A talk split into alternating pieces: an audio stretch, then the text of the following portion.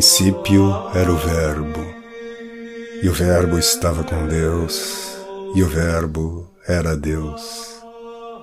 Nele estava a vida, e a vida era a luz dos homens. Seja muito bem-vindo ao podcast O Verbo Luz dos Homens. E como neste domingo a Igreja no Brasil comemora a Epifania do Senhor, que no calendário litúrgico é propriamente no dia 6, a festa dos reis, tão comemorada no Brasil, uma das festas mais populares e mais caras ao povo brasileiro, eu vou ler hoje o início do oitavo sermão de São João Crisóstomo no seu comentário ao Evangelho de São Mateus que trata justamente da visita dos Reis Magos à Gruta de Belém, de São João. E como São Lucas diz que o menino estava deitado numa manjedoura. Assim, José e Maria, não tendo conseguido pousada numa casa por causa do grande número de estrangeiros vindos a Belém para o recenseamento, refugiaram-se num estábulo a Virgem então trouxe ao mundo o menino Deus e o reclinou numa manjedoura do estábulo. E em seguida ela o tirou dali e o colocou sobre os seus joelhos. Mal chegado a Belém, a Virgem dá a luz. Essa circunstância não foi fortuita. Ela faz parte do plano divino em relação ao mistério da encarnação ela é necessária para cumprir as profecias. Mas o que levou os magos a adorar o menino não era o exterior da Virgem, que não tinha nada de extraordinário, nem a aparência da casa, que estava longe de ser magnífica, nem tudo mais em torno, onde se não via nada que pudesse impressionar e cativar. Entretanto, não somente eles o adoraram, mas abriram seus tesouros para ele. Lhe deram presentes, antes como ao Deus que como a um homem, pois a mirra e o incenso são particularmente oferecidos a Deus. O que fazia então que eles se prosternassem em adoração diante do menino? Senão aquilo mesmo que os levou a deixar suas casas para fazer uma tão longa viagem. Quer dizer, primeiro a estrela, depois a luz que Deus fez brilhar ao mesmo tempo nas suas almas e que os conduziu pouco a pouco e os iluminou cada vez mais. Sem isto, como explicar essas honras divinas dadas a um menino cercado por um cenário tão pobre? Esse comentário de São João Crisóstomo, a estrela, nos faz pensar que os sinais que Deus dá, sejam eles quais forem, eles são acompanhados por uma luz interna que os ilumina, que na tradição a gente chama de a luz da fé. Essa luz ela só brilha na medida em que nós abrimos o nosso coração, a nossa alma para a ação de Deus.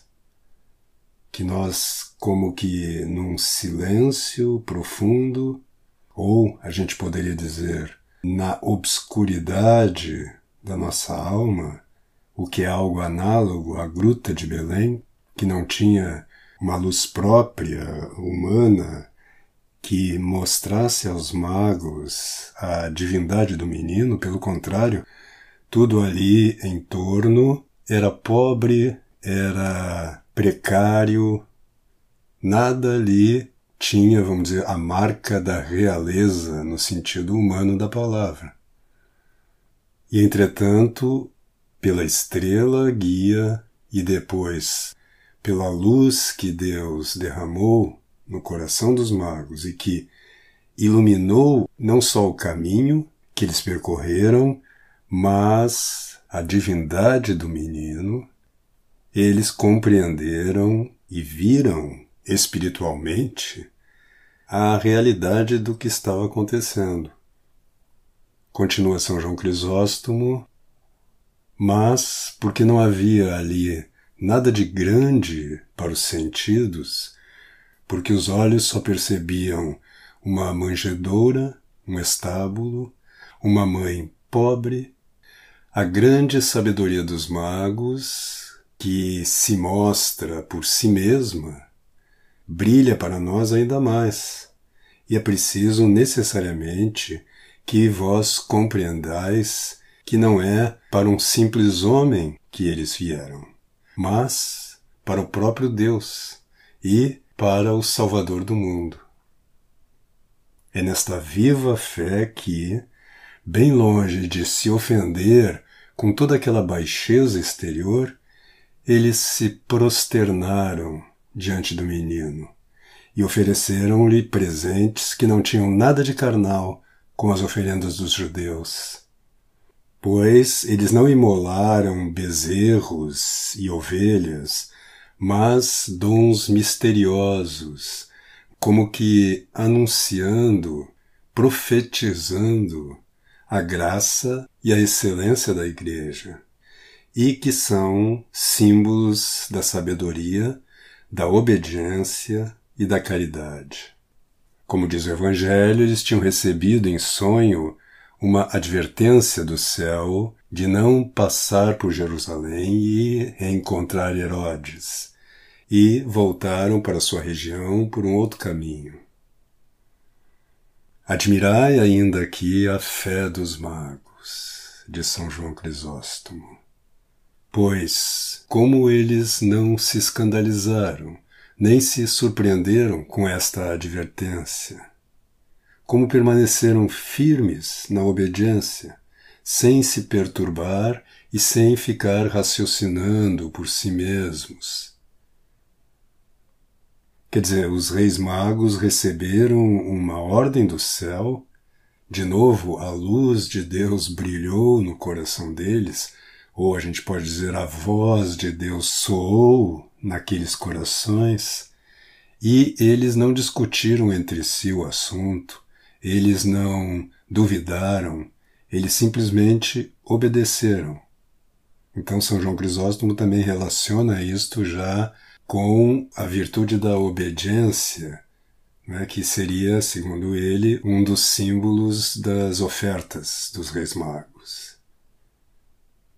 Porque eles poderiam perguntar de São João se esse menino fosse realmente alguma coisa de grande e se tivesse algum poder, por que nós seríamos obrigados a fugir, a escapar e nos retirar assim tão secretamente porque nós não poderíamos aparecer livremente diante de todo um povo, sem temer a confusão e o espanto da cidade, nem o furor do tirano. E aí um anjo vem agora nos expulsar daqui como escravos e fugitivos. Mas eles não tiveram esses pensamentos em sua alma, nem essas palavras na boca pois é nisto propriamente que consiste a fé, em não procurar razões daquilo que nos é dito, mas em obedecer simplesmente aquilo que nos é ordenado. Essa é uma das maiores dificuldades para a vida dentro da igreja hoje, não é? Porque nós como que aprendemos que tudo deve ser justificado racionalmente, que a gente não deve obedecer sem questionar qualquer ordem. Né? Nós vivemos a era da, do questionamento, e isso não é mal do ponto de vista humano, das discussões humanas, das ordens humanas, por exemplo, as ordens recebidas de um governo, as ordens recebidas de uma autoridade civil, elas devem ser meditadas por nós. Nós não devemos obedecer aos homens e às instituições humanas cegamente, mas com sabedoria. Mas isto é completamente distinto da fé. A fé como de São Paulo, é uma virtude que traz uma luz em si mesma. Quando nós cremos em algo revelado por Deus, acontece o mesmo que São João aponta aqui que aconteceu com os magos, fazendo uma analogia entre a estrela, que seria a ordem ou a revelação divina, e a luz que brilha concomitantemente na alma dos magos, ou seja, a luz da graça, a luz da fé. Então não se trata, como pensam aqueles que não têm uma vida de fé, que não estão no âmbito da igreja, não se trata de obedecer com uma cegueira absoluta, mas com uma confiança, né? A palavra fé, em grego, piste, significa confiança. Mas não é uma confiança cega, pelo contrário, é uma confiança que traz, digamos, no seu bojo uma luz. E que à medida em que ela é exercida, exercitada, a gente poderia dizer, essa luz vai aumentando, vai iluminando mais. Claro, é sempre, como diz São Paulo e os místicos todos falam disto, um ver na obscuridade, um ver o invisível. São Paulo diz ver aquilo que se espera. Então, não é a mesma coisa que o conhecimento puramente humano, racional. É um conhecimento como que a luz do entardecer ou a luz do amanhecer. Isto vale, evidentemente, não só para esta situação aqui do menino Deus, quer dizer, quando nós olhamos para o menino na manjedoura, na gruta de Belém, ver nesse menino a segunda pessoa da Santíssima Trindade, o próprio Deus encarnado, que, como diz Isaías, brilhou nas trevas. Então, esta luz que brilhou nas trevas, na fala de Isaías, e que nós acabamos de ouvir essa proclamação no Natal, é também a mesma luz que brilha nas nossas trevas. É uma luz que brilha nas trevas da gruta e que, na medida em que ela é crida, na medida em que nós correspondemos a essa estrela de Belém, como os magos, nós recebemos a voz de Deus, a luz de Deus na nossa alma e percebemos na obscuridade da fé, no claro escuro da fé, a verdade desse nascimento extraordinário. Que Deus abençoe você, derrame a sua luz no seu coração e espero você no próximo episódio.